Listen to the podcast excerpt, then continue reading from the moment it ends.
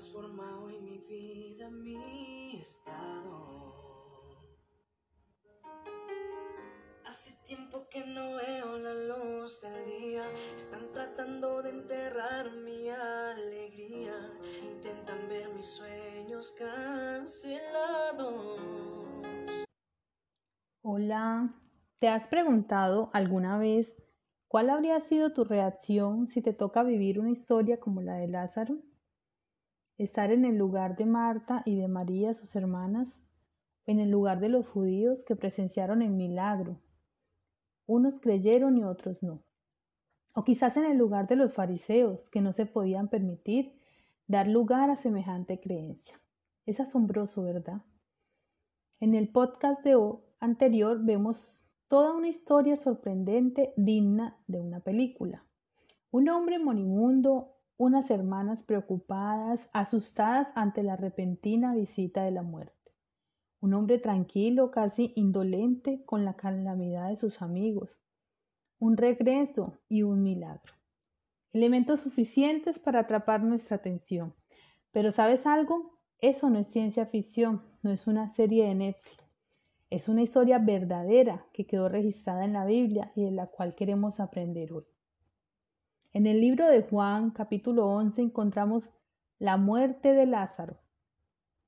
Pero en este podcast estudiaremos desde el versículo 38 en adelante, no su muerte, sino su resurrección. Jesús resucita a Lázaro. Dice el capítulo 38. Conmovido una vez más, Jesús se acercó al sepulcro. Era una cueva cuya entrada estaba tapada con una piedra. Muchos estudiosos de la Biblia tienen diferente percepción acerca de por qué la palabra hace tanto énfasis en el dolor que manifestó Jesús en este pasaje.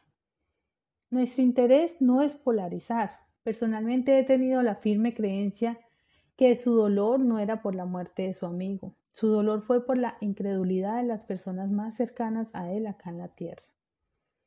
Quiten la piedra, ordenó Jesús. Marta, la hermana del difunto, objetó, Señor, ya debe oler mal, pues lleva cuatro días allí. ¿No te dije que si crees verás la gloria de Dios? le contestó Jesús.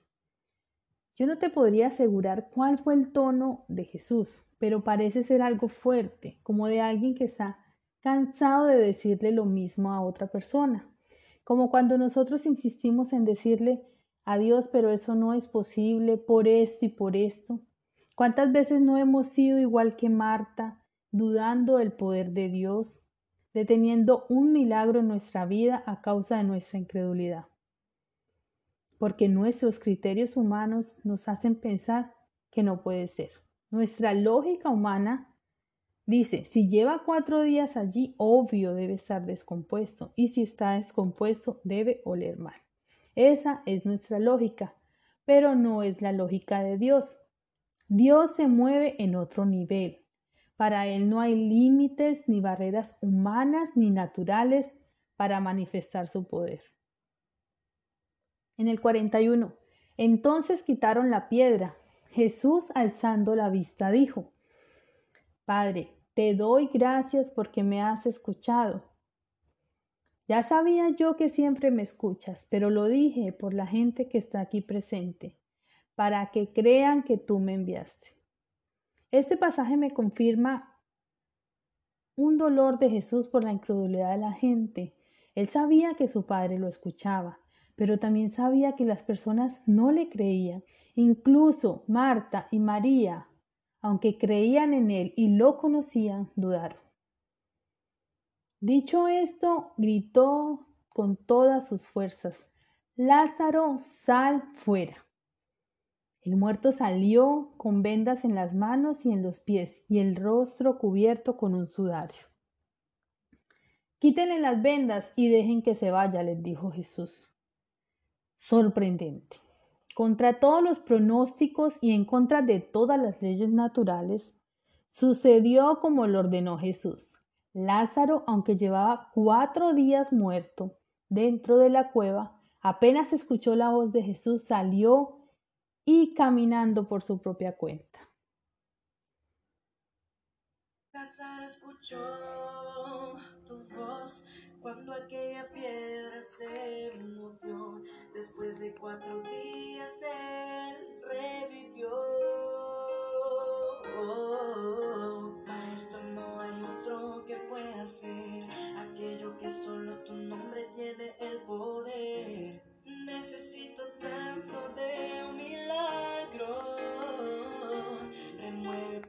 Yo no sé lo que tú puedas sentir o lo que puedas pensar mientras nos escuchas, pero esto debe movilizar nuestro corazón y nuestra mente.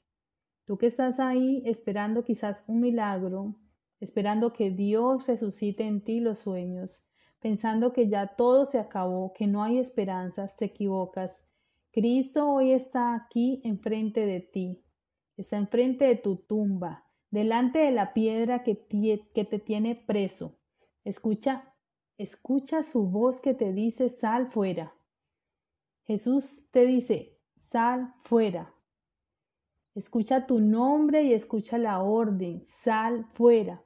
Esto no termina aquí, esa enfermedad no terminará en muerte, esa situación difícil no terminará enterrándote, ese dolor no será tu final, los que están a tu alrededor serán testigos y se convencerán del gran poder de Dios. Aunque también tienes que saber algo. Cuando Dios te usa para manifestar su poder, muchos se levantarán y empezarán a conspirar para destruir lo que Dios ha hecho. Luego de presenciar el milagro hecho en la vida de Lázaro, los fariseos iniciaron una conspiración para matar a Jesús. Dice la palabra en el versículo 45. Muchos de los judíos que habían ido a ver a María y que habían presenciado lo hecho por Jesús creyeron en él. Pero algunos de ellos fueron a ver a los fariseos y les contaron lo que Jesús había hecho. Entonces los jefes de los sacerdotes y los fariseos convocaron una reunión del consejo. En esta reunión deciden acabar con Jesús. Sabían que si las personas seguían viendo tales señales terminarían por convencerse de que Jesús era el Hijo de Dios, y toda su tradición y costumbre estarían gravemente comprometidas. El sumo sacerdote ese entonces recomendó que lo mejor era que un solo hombre muriera y que no toda una nación. Caifás no lo sabía en ese momento, pero sus palabras eran una profecía que decía que Jesús moriría por la nación judía, y no solo por esa nación, sino también por los hijos de Dios que estaban dispersos, para congregarlos y unificarlos. De esa forma se cumpliría el plan perfecto de Dios.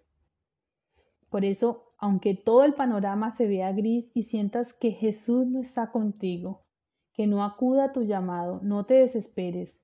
Él llegará, te visitará y si es necesario, te sacará de la tumba, dará vida a huesos huesos secos te levantará y serás testimonio para otros de que nada termina cuando se muere. Jesús tiene el poder para resucitarlo.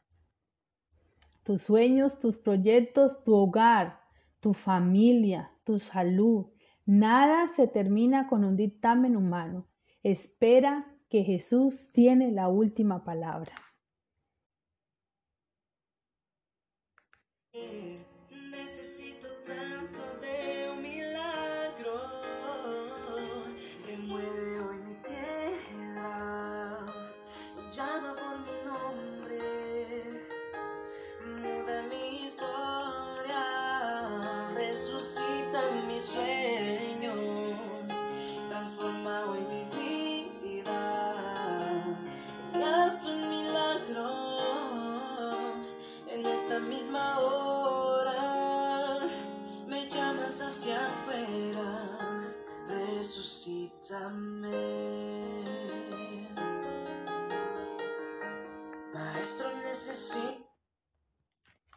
Si te gustó este mensaje, te invitamos para que nos escuches a diarios.